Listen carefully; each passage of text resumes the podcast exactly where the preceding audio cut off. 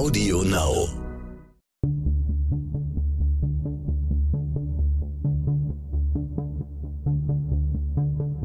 Wie überführt man einen Mörder? Warum werden Menschen zu Tätern? Und welche Abgründe können in jedem von uns stecken? Im Sterncrime-Podcast Spurensuche erzählen Ermittler und Spezialisten über ihre spannendsten Fälle und die Herausforderungen ihres Berufes. Dies ist Teil 2 einer zweiteiligen Episode von Sterncrime Spurensuche. Mein Name ist Nikolas Büchse, ich bin Reporter von Sterncrime. Wenn ihr den ersten Teil noch nicht gehört habt, empfehle ich es sehr, das vorher zu tun. Im ersten Teil erzählt Walter Roth, damals Polizeisprecher beim Polizeipräsidium Freiburg und Autor des Buches Soko Erle, der Mordfalls Caroline G., vom Mord an einer 27-jährigen Frau. Sie war am helllichten Tag zum Joggen aufgebrochen und verschwunden. Drei Wochen zuvor war im kaum 30 Kilometer entfernten Freiburg ebenfalls eine junge Frau ermordet worden. Ging in der Region ein Serienmörder um?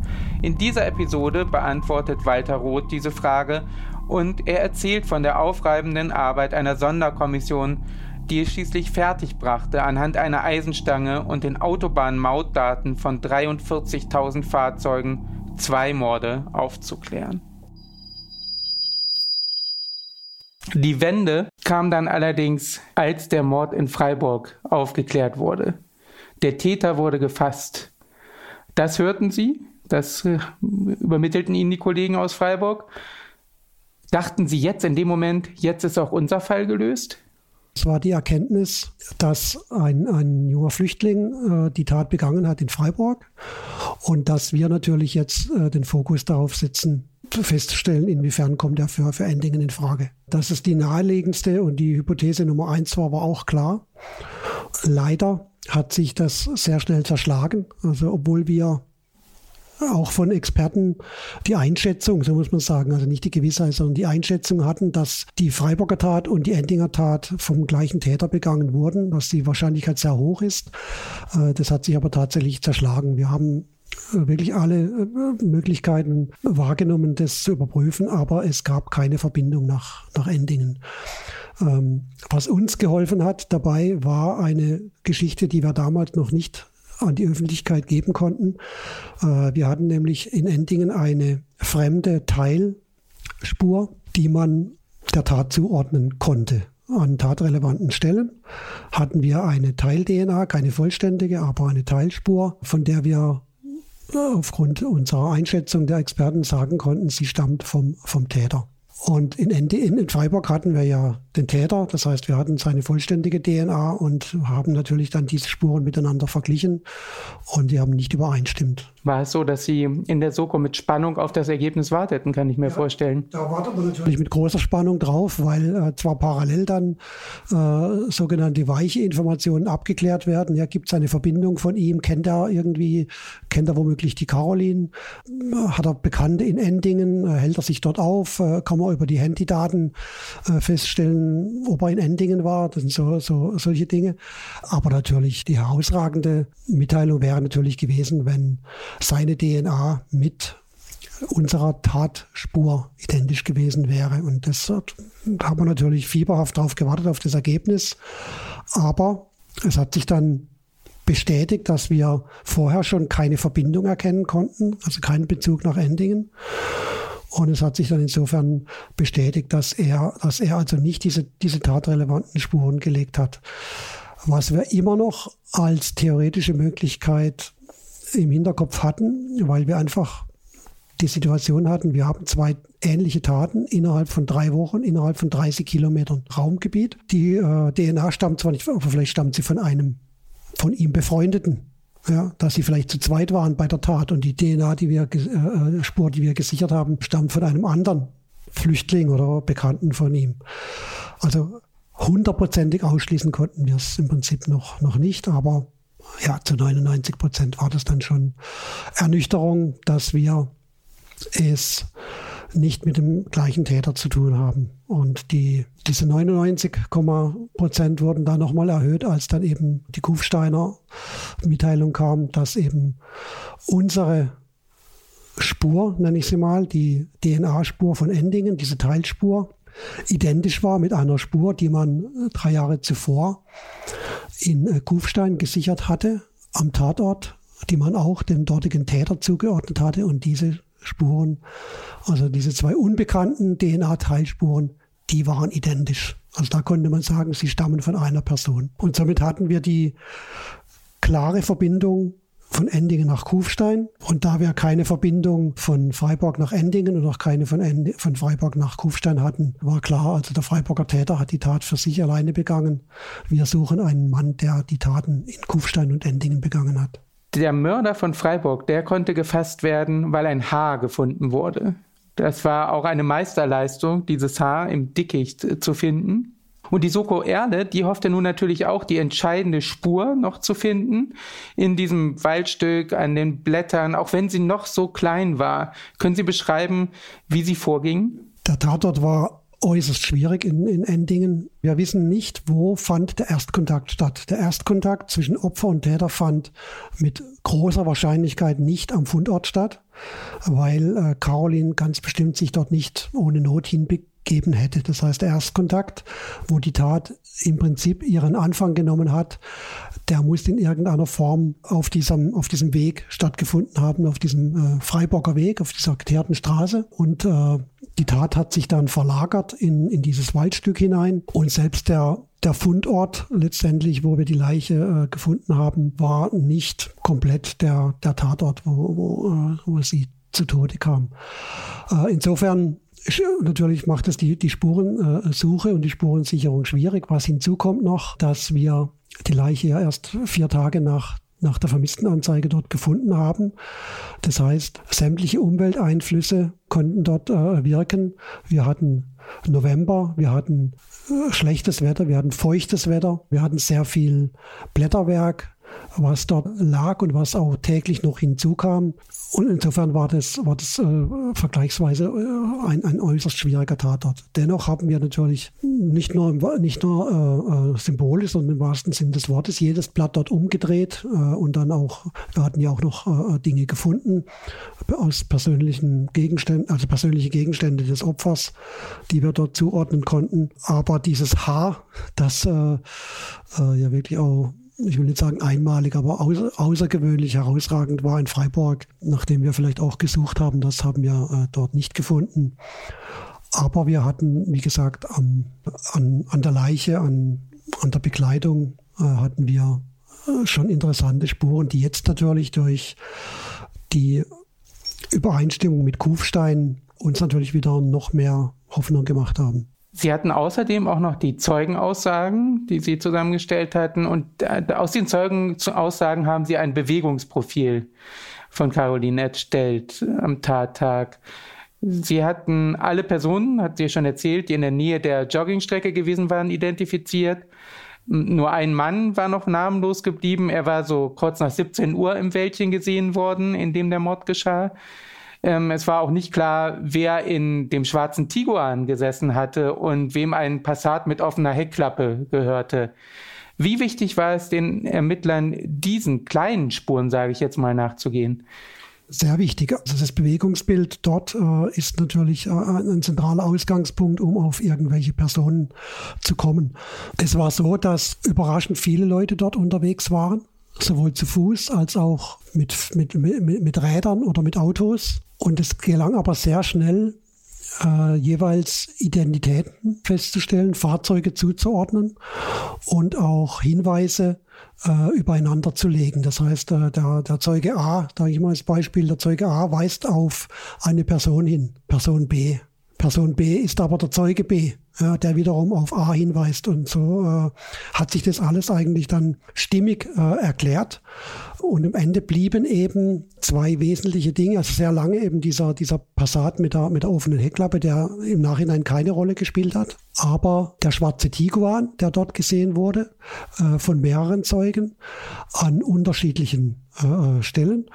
Und eben diese, diese unbekannte Person, die gesehen wurde, vor allem an einer Stelle und zu einem Zeitpunkt, was für uns höchst interessant war, nämlich genau dort, wo es im Prinzip äh, äh hinuntergeht die Böschung hinuntergeht zum Fundort. Und der Zeitpunkt war deswegen interessant, weil was wir jetzt im Moment, wo wir später davon ausgehen konnten, dass der, der Täter äh, unter Umständen in den Bereich des Tatortes zurückgekehrt ist, weil dort war es dunkel.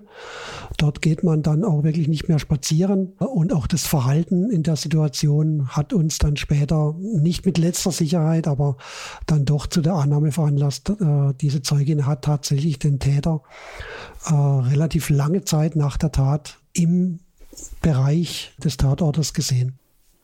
Die Soko hat dann auch einen Profiler eingeschaltet. Zu welchen Schlüssen ist er gekommen über den Täter? Also da muss man jetzt unterscheiden. Wir haben verschiedene äh, Analyseteams eingesetzt. Und zwar hatten wir unsere Fallanalytiker, der, der, Fachausdruck für Profiler ist bei uns die, die operative Fallanalyse. Und diese Analytiker, da hatten wir drei Teams am Anfang, die drei Hypothesen im Prinzip verfolgt haben. Das waren alles drei unabhängig von der Soko eingesetzte Leute, Fachleute. Zum einen wurde eine Einzelfallanalyse für den Freiburger Mord erstellt, losgelöst vom Endinger Fall und losgelöst von Kufstein. Also nur eine Analyse, eine einzelne Fallanalyse des Freiburger äh, Mordes. Äh, das zweite Team hat das gleiche gemacht mit der Endinger Tat, losgelöst von Freiburg, losgelöst von Kufstein. Und das dritte Team hat die äh, sogenannte vergleichende Fallanalyse vorgenommen. Unabhängig auch von, äh, von, von Vorerkenntnissen hat sie diese beiden Fälle vergleichend analysiert. Das war in der Phase, als wir davon ausgehen, sollten mit hoher Wahrscheinlichkeit, dass eben Freiburg und Endingen zusammengehört. Das war so die, aufgrund der Tatbegehung, aufgrund der räumlichen Situation, aufgrund einfach der Wahrscheinlichkeit und, und des, des Täterverhaltens. Das muss man allerdings trennen mit einem sogenannten Analyseteam, was wir später eingesetzt haben, als wir diese unklare oder diese nicht äh, korrespondierende Spurensituation hatten mit äh, unseren DNA-Spuren ähm, der Opferkleidung und dem Alibi des Ehemannes.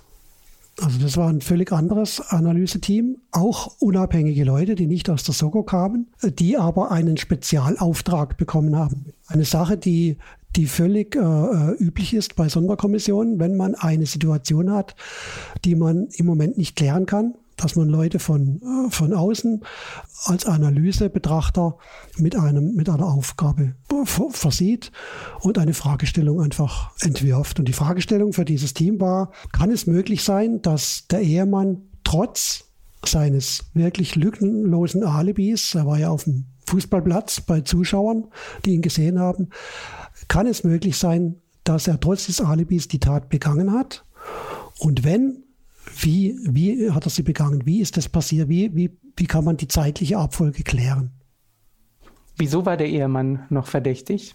Der Ehemann war deswegen in Verdacht geraten, weil diese äh, Spuren, von denen ich gesprochen habe, diese tatrelevanten Spuren an tatrelevanten Stellen, an, an der Opferkleidung, die stammten von ihm. Und wir hatten die Aussage der Experten, dass diese Spuren tatrelevant sind klare Folgerung, wenn diese Spuren tatrelevant sind und sie stammen vom Ehemann, dann war der Ehemann der Täter. Und dem völlig konträr stand das Alibi, weil wir hatten mehrere Aussagen, dass er zu der angenommenen Tatzeit in einem Ort, nicht in der Nähe von Endingen, schon, äh, weg von Endingen, als Zuschauer auf einem Fußballplatz war und äh, er ist auch bekannt bei, bei vielen Leuten dort im regionalen Fußball gewesen, äh, die bestätigt haben, ja, der war zu dieser Zeitpunkt, war der da, der lief auch um den Platz herum und äh, also ein Alibi, was eigentlich nicht, nicht zu kippen ist. Und diese, dieser Widerspruch, ja, den hat die Soko einfach zur Kenntnis genommen, weil sie gesagt haben, wir können das Alibi nicht ignorieren was wirklich ja nicht nur von einer Person bestätigt wird, sondern von so vielen glaubwürdigen Zeugen, dass es einfach stichhaltig ist. Aber wir können auch die Spurensituation nicht erklären. Und wir beauftragen, es war auch die Soko, die das Team beauft, die den Auftrag erteilt hat, ja, ein Analyseteam von der Soko im Prinzip angeregt über die, über die Leitung der, der Kriminalpolizei, äh, sich um diesen Widerspruch zu kümmern. Bilden sich sozusagen verschiedene Lager von Anhängern unterschiedlicher Hypothesen? Ich würde es nicht Lager bezeichnen, aber natürlich äh, diese, dieser Widerspruch, der hat natürlich dazu geführt, dass man äh, jetzt in Gesprächen natürlich auch äh, eine, eine, eine Meinung entwickelt hat und einen eigenen Schwerpunkt, zu welcher Hypothese man natürlich neigt. Allerdings hat das in der Gesamtbewertung der Soko, also auch in den Gesamtbesprechungen jetzt keinen Einfluss darauf gehabt, wie man weitergeht, sondern man hat, äh, der Tenor war innerhalb von der Soko, wir haben diese unklare Spurensituation, die steht einfach so da, wir müssen äh, sie zur Kenntnis nehmen aber wir äh, ermitteln weiter. Und was wir natürlich der überwiegende Teil äh, der, der Kollegen hatten, wir, wir hatten überhaupt keine Verbindung vom Ehemann nach Kufstein. Also da gab es überhaupt keine logische Erklärung, wie kann er jetzt die Tat in, in Kufstein begangen haben, ja, wenn er die in Endingen begangen hat. Das war völlig äh, widersinnig irgendwo und hat einfach dazu beigetragen, dass dieser Widerspruch nicht, nicht erklärt werden konnte. Doch dann kam die Wende in den Ermittlungen in Form von zwei Gegenständen. Ein Zigarettenstummel und eine Eisenstange. Können Sie erklären, was es damit auf sich hatte? Als klar war, dass Kufstein und Endingen aufgrund der, der, des äh, DNA-Abgleichs dieser Tatortspuren äh, identisch äh, war, haben wir uns natürlich äh, um, den, um den österreichischen Fall natürlich besonders gekümmert. Können Sie kurz erzählen, was vorgefallen war in Österreich? Ein wenig über den Fall? Ja, und zwar hat haben wir dann äh, erfahren, dass die, die Österreicher bei ihrem bis dahin ungeklärten Fall tatsächlich das Tatwerkzeug identifizieren konnten. Es handelte sich um eine, um eine Eisenstange, die von der Beschaffenheit her, von der Grundbeschaffenheit her als Hubstange bezeichnet werden kann, die allerdings beschädigt war, Gebrauchsbeschädigungen hatte, so dass man davon ausgegangen ist, dass sie eigentlich nicht mehr in, in ihrem ursprünglichen Zweck verwendet werden konnte. Diese Stange wurde gefunden äh, im Inn der an, an der Stelle sehr breit ist und sehr tief im, im Schlick drin, also eine herausragende Leistung der österreichischen Kollegen, äh, diese Stange äh, zu orten, äh, sie zu finden. Und was, was äh, das Ganze noch, noch steigert, dass man an dieser Stange Blutspuren gefunden hat, die man dem Opfer dieser französischen äh, Austauschstudentin, die war ja das Opfer in Kufstein, zuordnen konnte. Somit äh, hatte man das Tatwerkzeug. Der zweite Gegenstand, äh, den man gefunden hatte, war eine Zigarette, die dem Opfer gehört hat. An dieser Zigarettenkippe, an, an diesem äh, Reststück einer Zigarette, wurden DNA Spuren wurde DNA-Material des Opfers äh, gefunden, aber auch einer fremden Person. Und äh, diese DNA-Spuren, das waren letztlich die Spuren, die identisch waren mit den Spuren an der Kleidung von, von Endingen. Also Herkunft der Zigarette war klar, es war eine Zigarette vom Opfer. Insofern hat sich, äh, die, haben sich dort weitere Ermittlungen äh, erübrigt. Die Herkunft der Stange, die war interessant. Und die Österreicher hatten damals äh, keine äh, Anhaltspunkte, wohin diese Stange gehören könnte. Ja nicht mehr funktionsfähig. Das heißt, sie kann äh, tatsächlich auch vom Sperrmüll kommen. Sie kann irgendwo gefunden worden sein. Sie wurde mit hoher Wahrscheinlichkeit nicht mehr in ihrem äh, ursprünglichen Verwendungszweck, nämlich zu, zu Hubarbeiten verwendet. Beide Tatorte waren am Sonntag, sodass man auch hineininterpretieren konnte. Gut, Lkw, Lkw-Fahrverbot in beiden Ländern. Aber richtig konkret wurde es ja erst, als diese beiden Taten definitiv als zusammenhängend erklärt werden konnten. Dann wurden genau äh, diese beiden äh, äh Punkte interessant, nämlich die Lkw-Fahrer-Variante der Österreicher und jetzt auch die mögliche Lkw-Fahrer-Variante der Endinger. Und somit auch natürlich die Frage, war das denn früher, dieser Gegenstand, war das dann vielleicht früher ein Gegenstand, der bei LKWs mitgeführt wurde? Und kann man vielleicht äh, auf diese Weise jetzt das nachvollziehen, wo, wo der eigentlich her, herstammt? Und die Österreicher hatten das damals schon versucht, hatten aber die Auskunft bekommen, dass die Stange keinem bestimmten Fabrikat zugeordnet werden kann. Eine Erkenntnis, die auch die, die deutschen Ermittler bekommen haben. Also das war jetzt nicht ein Punkt, dass die Österreicher irgendwie was versäumt hätten, sondern genau die gleiche Information haben auch die Deutschen bekommen. Man kann diese Stange keinem bestimmten Fabrikat zuordnen. Das heißt, die Frage war nun, wenn man dieser Spur nachgeht, wenn man glaubt, dass es vielleicht ein Lkw-Fahrer gewesen ist, war ja die Frage, wie findet man den unter den Hunderttausenden? So, jetzt kommt der, der zweite Punkt äh, ins Spiel, nachdem man den Zusammenhang erkannt hatte. Ähm, wir reden eigentlich von zwei Komplexen. Der erste Komplex habe ich gerade erwähnt, da geht es um die Herkunft dieser Stange. Und der zweite Komplex sind die Mautdaten. Jetzt ist es so, die, äh, die Mautdaten, die erfasst werden, auf, auf Autobahnen von in Österreich seit, ich glaube, 2004 von LKWs, die über 3,5 Tonnen Gesamtgewicht äh, sind. Diese Daten dürfen in Österreich erfasst und aufbewahrt werden. Das ist ein Unterschied äh, zu Deutschland. In Deutschland dürfen diese äh, Daten nur zu Abrechnungszwecken gespeichert werden. Und wenn abgerechnet ist, müssen die gelöscht werden. Und es geht sogar noch einen Schritt weiter, dass äh, diese Daten in Deutschland rein rechtlich nicht zu Ermittlungszwecken verwertet werden dürfen. Insofern hatten wir keine deutschen Mautdaten, die wir für das Wochenende, als es passiert ist, äh, im Endinger Fall ausgewertet werden konnten. Die Österreicher allerdings hatten Datensätze in einem Umfang von etwa 43.000 äh, gesammelt, aber nicht ausgewertet. Weil man muss sich vorstellen, es müssen 43.000 Sätze gesichtet werden, jeder einzelne. Man muss gucken, um was handelt es sich für ein Fahrzeug, wann fuhr er wohin, äh, fuhr er womöglich aus. Also äh, von der Kapazität her nicht leistbar und vor allem deswegen nicht leistbar, weil man diese Lkw-Hypothese ja gar nicht priorisiert hatte. Und erst jetzt in, in, in, der, in der neuen Konstellation hat man gesagt, die Mautdatensätze könnten ja unter Umständen äh, interessant werden. Jetzt hatten wir die Situation, dass die Österreicher ihren Fall, ich will nicht sagen abgeschlossen hatten, aber die Soko natürlich aufgelöst hatten und keine, keine äh, Leute mehr zur Verfügung hatten.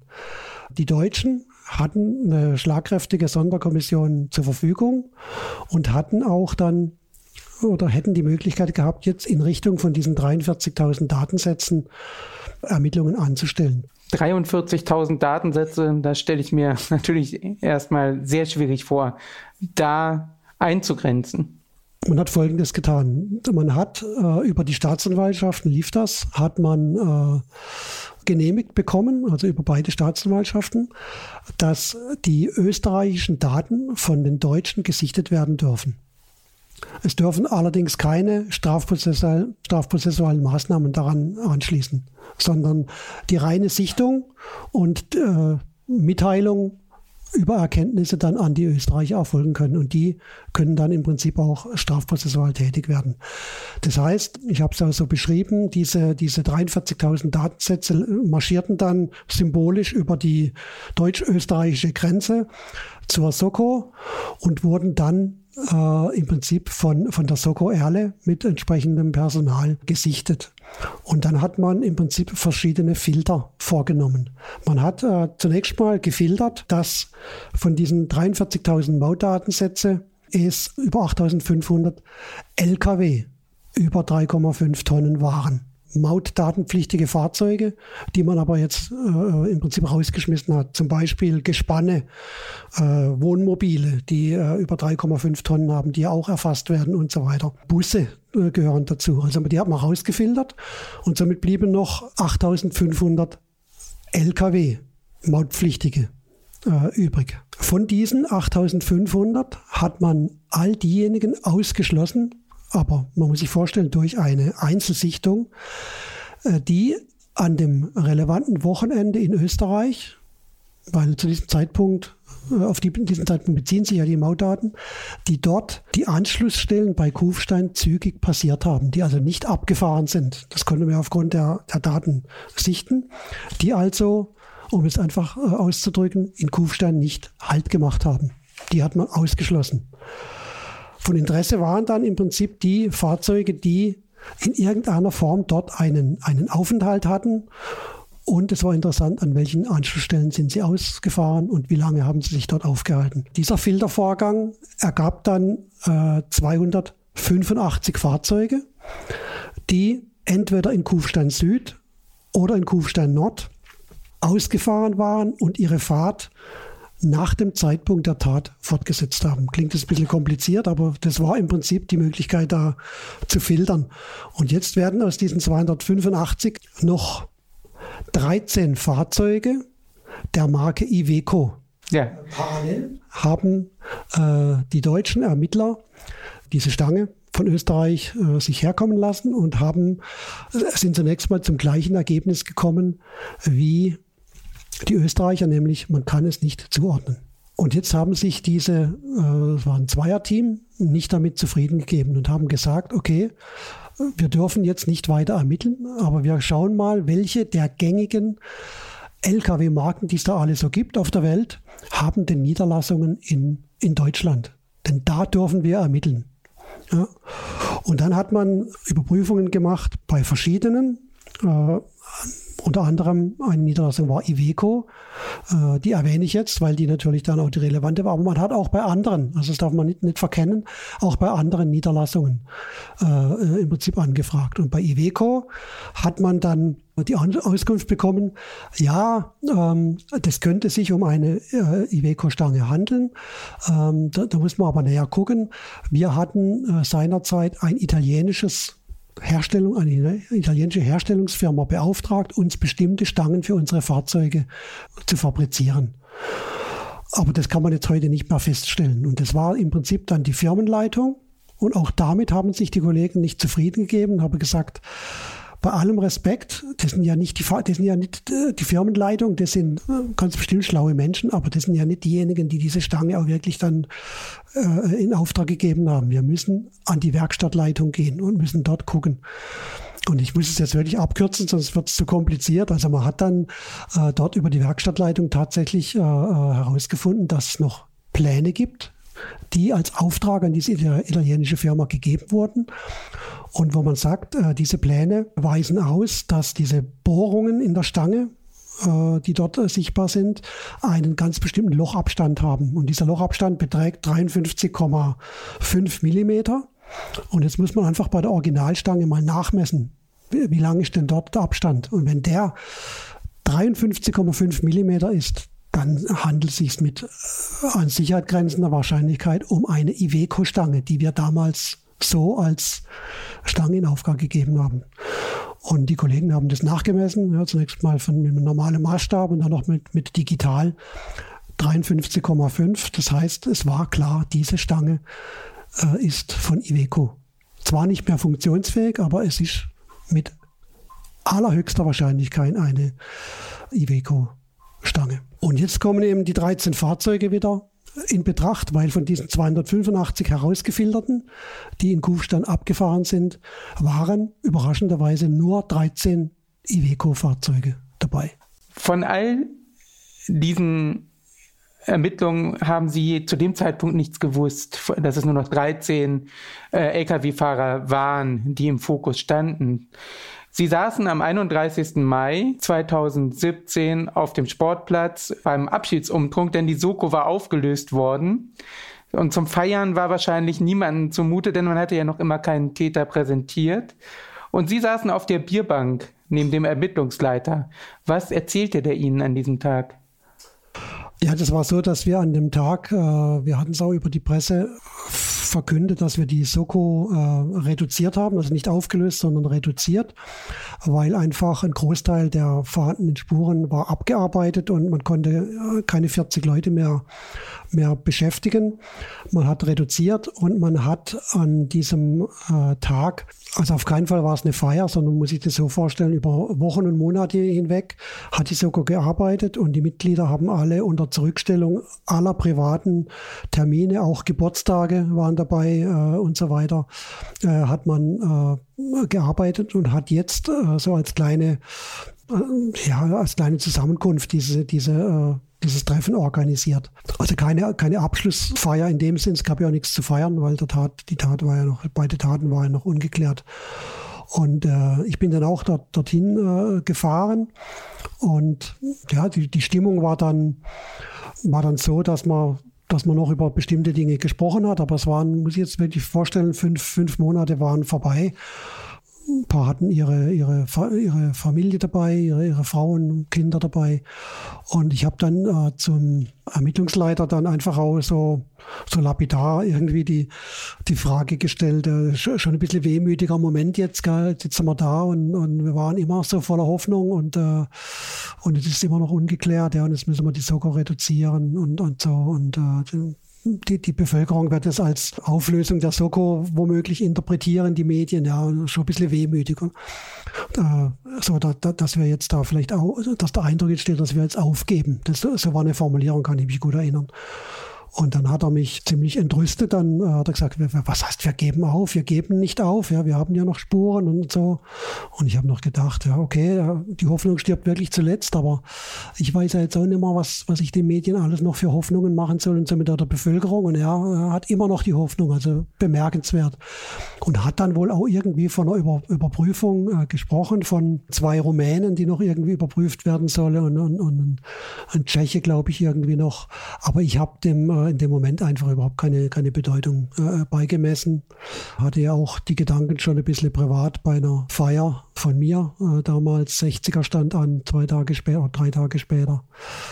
Und äh, bin dann auch relativ zügig auch, auch nach Hause gefahren und äh, habe mich eigentlich dann nicht mehr um diese Bemerkung von ihm gekümmert die aber dann doch die entscheidende Bedeutung bekommen hat, als am anderen Tag dann kann der andere Tag oder der übernächste Tag, weiß ich nicht mehr so genau, auf jeden Fall ein Anruf kam von der Soko. Äh, jetzt nicht von ihm, sondern von, von einem äh, aus der Führungsgruppe, äh, der mir eben gesagt hat, dass sie äh, eine, eine höchst interessante Spur haben. Er möchte mich mal mehr oder weniger vorinformieren, in Anführungszeichen vorwarnen, dass man eventuell was in Richtung Öffentlichkeitsarbeit äh, äh, tun muss. Und dann war natürlich das Interesse groß von mir. Und dann fiel wieder Überprüfung des Rumänen. Dann fiel mir wieder ein, aha, der hat was erwähnt, aber ich habe gar nicht nachgefragt.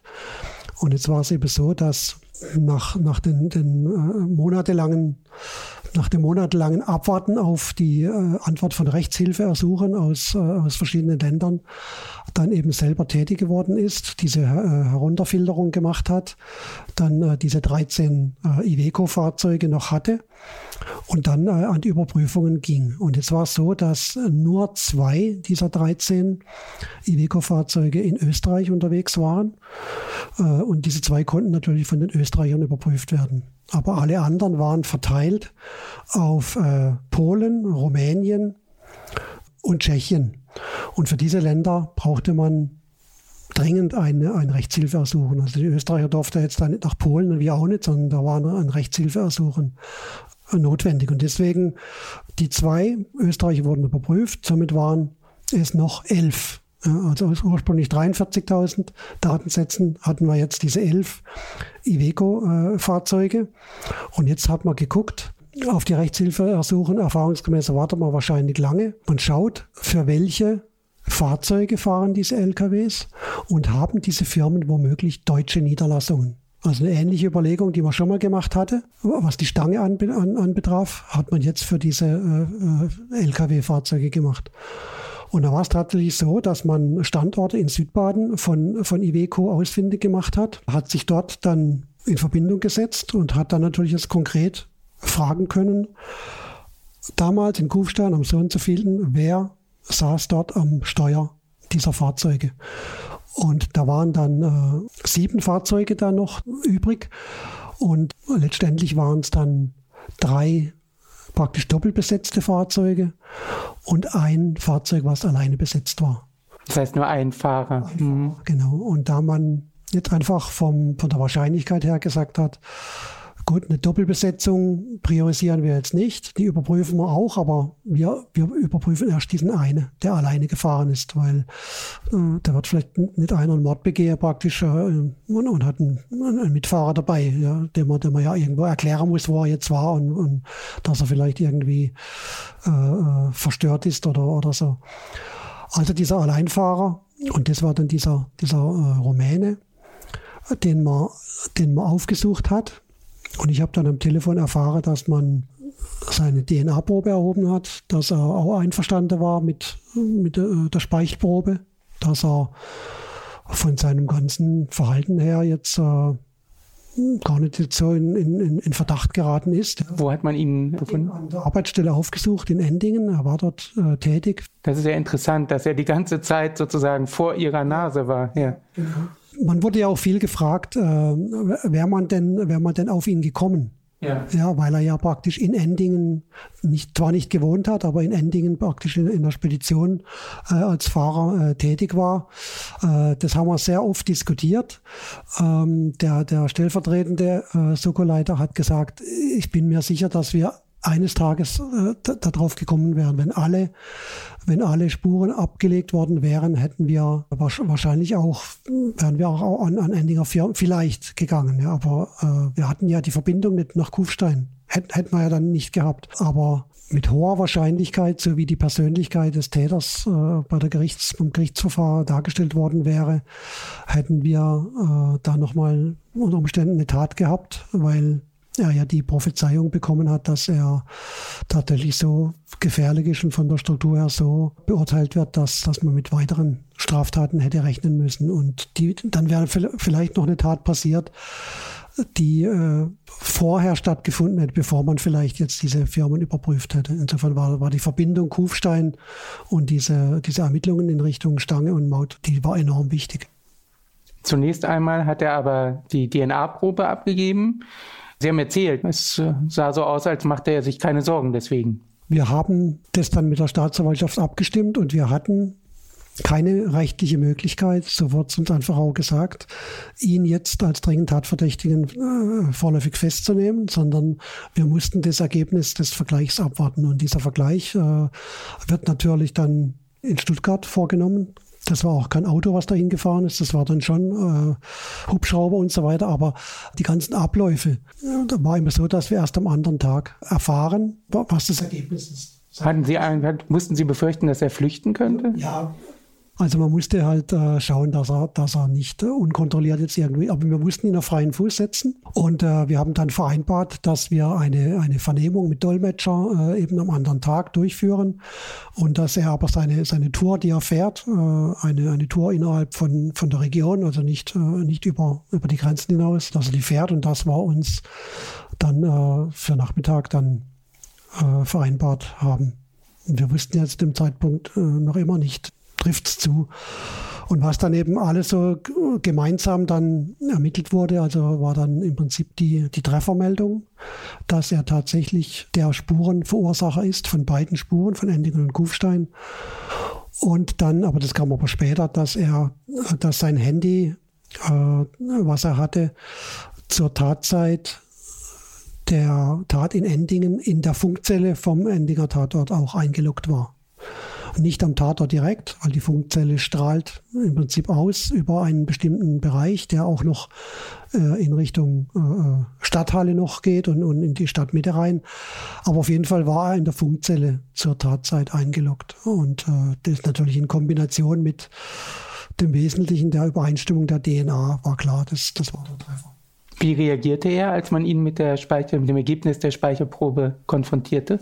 Also ich selber war natürlich da nicht dabei. Man hat äh, ihn vorläufig festgenommen, als das Ergebnis da war. Das ging dann sehr schnell. Kollegen vom örtlichen Polizeiposten fuhren dann sofort dort in die Firma, haben ihn äh, festgenommen, festgehalten, bis die, die, die Kripo-Kollegen kamen. Und er wurde da natürlich, das muss man ja auch, äh, ihn konkret mit dem Tatvorwurf konfrontiert. Er hat, äh, er spricht we relativ wenig Deutsch, äh, hat äh, einen Dolmetscher hinzugenommen und er hat dann äh, eigentlich, also er hat die Taten nicht zugegeben, aber er hat dann so von der Gestik her, äh, ist er eigentlich da bei dem Tatvorwurf so ein bisschen ja, die Kollegen haben beschrieben, fast, fast wie zusammengebrochen, so nach vorne gebeugt, ja, die Hände gegen den, den Kopf äh, gehalten und aber äh, eigentlich sich nicht geäußert, also hat nichts gesprochen. Was äh, wussten die Kollegen über den Mann? Dass es sich um einen rumänischen Staatsangehöriger handelt, der eben für diese Endinger Spedition äh, tätig war, der einen, einen Wohnsitz hatte in, am Kaiserstuhl, aber in einer anderen äh, äh, Gemeinde. Ja, noch relativ, noch relativ wenig natürlich zu diesem Zeitpunkt. Dass er wenig Deutsch sprach. Das war klar, dass man einen Dolmetscher hinzuziehen musste. Aber die ganzen Abklärungen mit, äh, mit seiner Person, das fand dann in der, in der unmittelbaren Folge statt. Es kam dann am 22. Dezember 2017 dazu, dass der rumänische Lkw-Fahrer wegen Mordes in Tateinheit mit besonders schwerer Vergewaltigung ähm, zu lebenslanger Haft verurteilt wurde. Eine besondere Schwere der Schuld wurde auch noch festgestellt und die Sicherheitsverwahrung unter Vorbehalt ausgesprochen. Was fühlten Sie, als Sie dieses Urteil hörten? Okay, was fühlte ich da? Also äh, also so wenig Emotion, dass ich jetzt tatsächlich überlegen muss, weil äh, alles andere als die Verurteilung wäre für mich persönlich und ich kann da auch für die Kollegen sprechen, die einfach die, die Spurensituation, die erdrückende Spurensituation kannten. Alles andere wäre eine, gelinde gesagt, eine Überraschung gewesen. Also wir, wir wussten eigentlich, wir wussten vor der Verhandlung natürlich, dass wir den richtigen hatten, dass wir den Täter ermittelt hatten. Äh, natürlich bedarf es eines offiziellen Gerichtsverfahrens und äh, wo, die, die Schuld festgestellt wird, auch die Schwere der, der Tat äh, und das, das Strafmaß festgestellt wurde. Aber es war für uns eigentlich, ja, es war die Bestätigung von dem, was wir erwartet hatten. Ja, es wäre jetzt für mich gar nicht vorstellbar gewesen, dass äh, ein Gericht jetzt aufgrund der, der Spurenlage, die wir ja kannten, zu einem anderen Ergebnis gekommen wäre. Nachdem man den Täter gefasst hatte, war es ihre Aufgabe, die Pressekonferenz zu planen. Sie hatten dafür eine außergewöhnliche Idee. Ja, ob die Idee so außergewöhnlich war, die Idee war, glaube ich, naheliegend. Ähm, außergewöhnlich war, dass man das dann vielleicht tatsächlich auch so durchführt und auch äh, in Anführungszeichen genehmigt bekommt von seinem Chef und von der Staatsanwaltschaft. Also ich hatte ja die Aufgabe, jetzt äh, die Pressekonferenz, die ja wichtig war, um die Öffentlichkeit offiziell zu informieren, zu organisieren. Ähm, wir gehen normalerweise bei Pressekonferenzen schon dorthin, wo die Tat passiert ist. Äh, wir gucken, dass wir die, die, entsprechenden Räumlichkeiten bekommen. Wir haben das auch schon beim Präsidium gemacht. Das wäre auch eine Möglichkeit gewesen, dass die, äh, die Medien eben dort, dorthin fahren, nach Freiburg. Eine Pressekonferenz richtet sich ja, wie es der Name schon sagt, an die Presse. Und deswegen kommen die, die Medienvertreter dorthin, wo man sie äh, hineinlädt, keine Frage.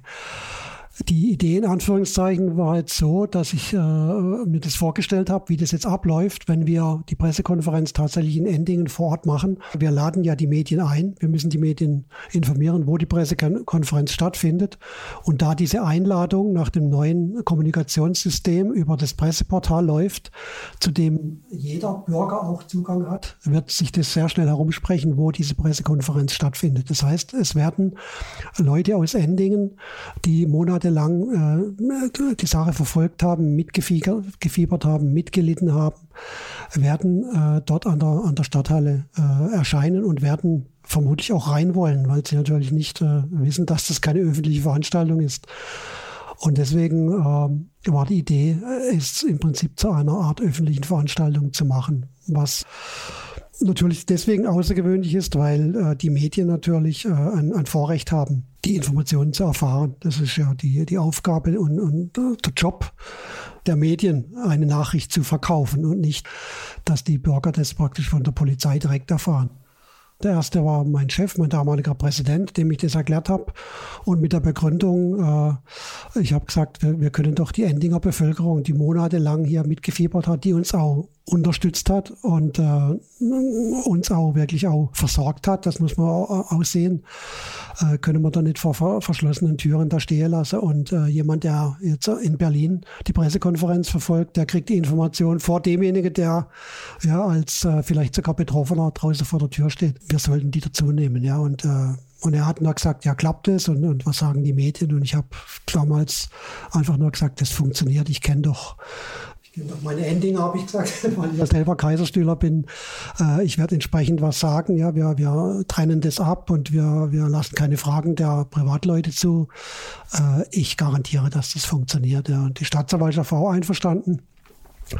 Und da haben wir das gemacht und das hat tatsächlich dann auch mit, mit äh, ganz wenigem äh, ich will nicht mal sagen Unmut, sondern mit Nachfragen der Medien auch keine, keine Unstimmigkeiten gegeben, weil die Begründung war eigentlich auch für Medienvertreter, für Journalisten nachvollziehbar. Äh, als ich aber gesagt habe, wir, wir, müssen, wir können doch die Leute nicht da draußen stehen lassen.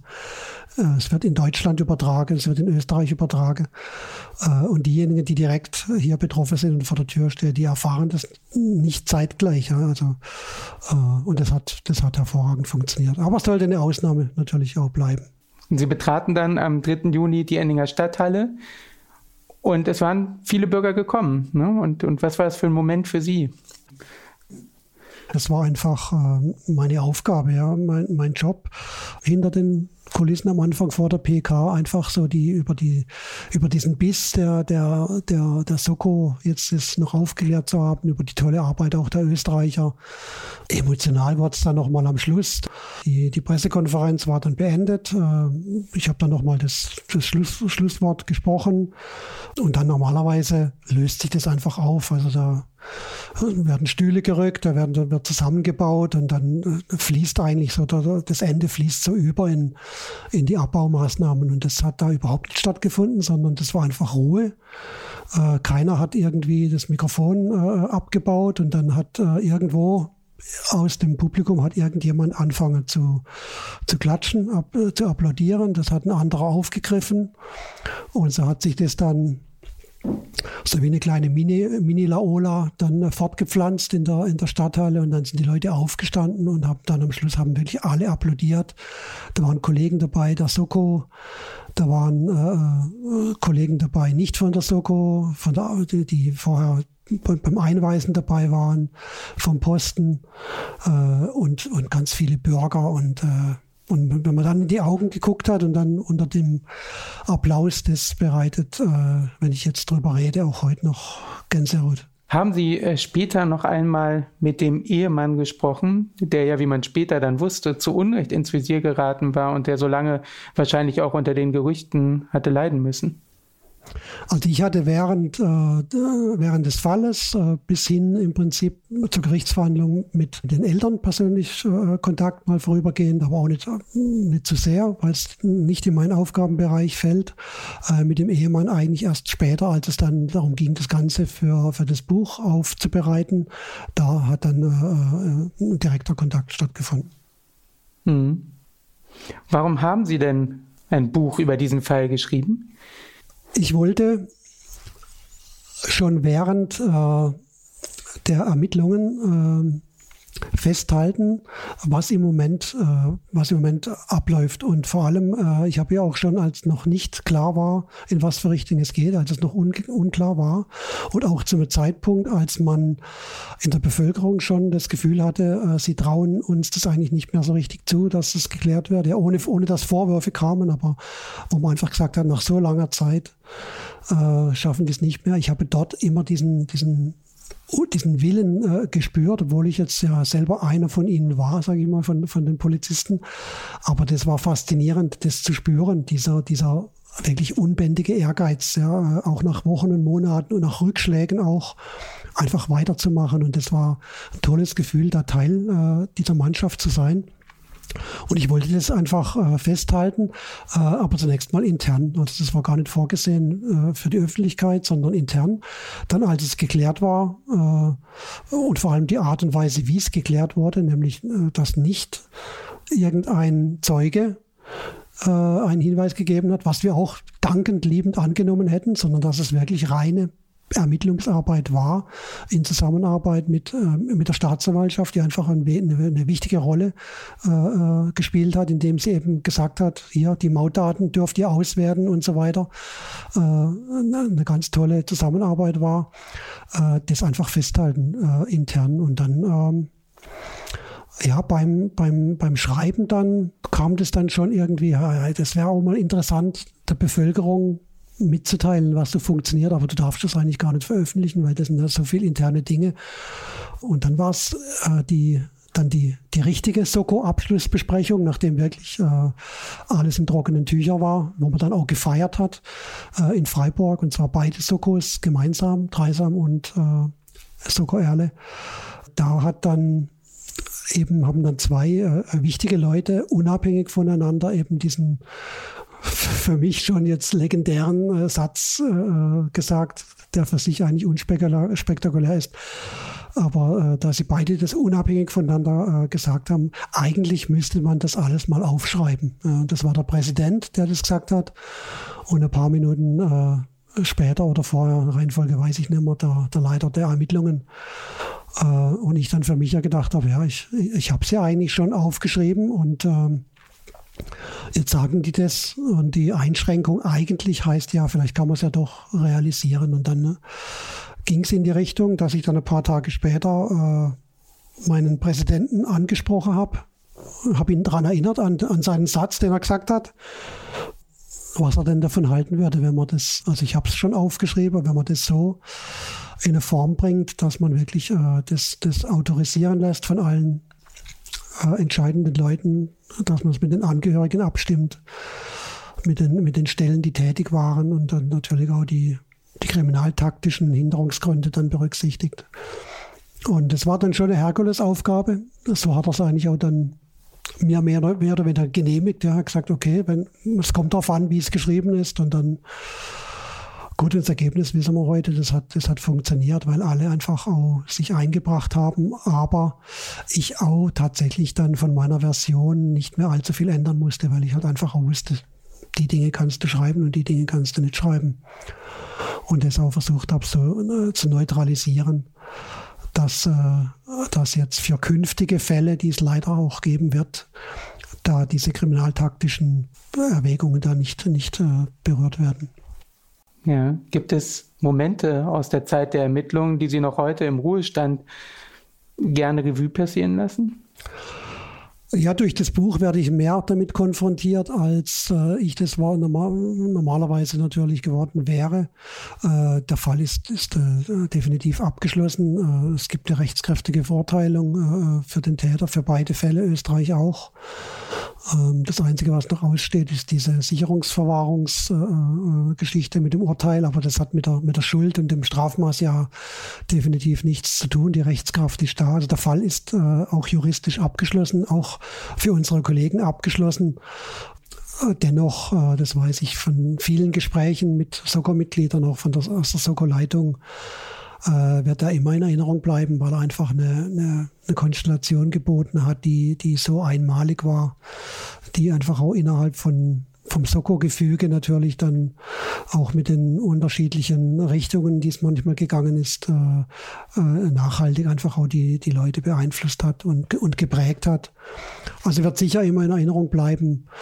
Und äh, das war mit auch ein Grund, einfach, äh, wenn man tatsächlich mal auch, auch Leute, die sich für den Fall interessieren, das ist der, der Hauptgrund, warum ich das festgehalten habe, die auch in zehn Jahren vielleicht mal noch sagen wollen am Kaiserstuhl, hey, damals, da war diese schlimme Tat, äh, und um da auch die Gerüchte nicht, nicht aufkommen zu lassen, äh, ein, ein Werk zu schaffen, wo man, wo man sagen kann, da drin steht, wie das, wie das wirklich war und wie es aufgeklärt wurde. Und das ist von jemandem geschrieben, der, der an der Quelle saß. Und genau so war es und eben nicht anders. Herr Roth, vielen Dank für das Gespräch.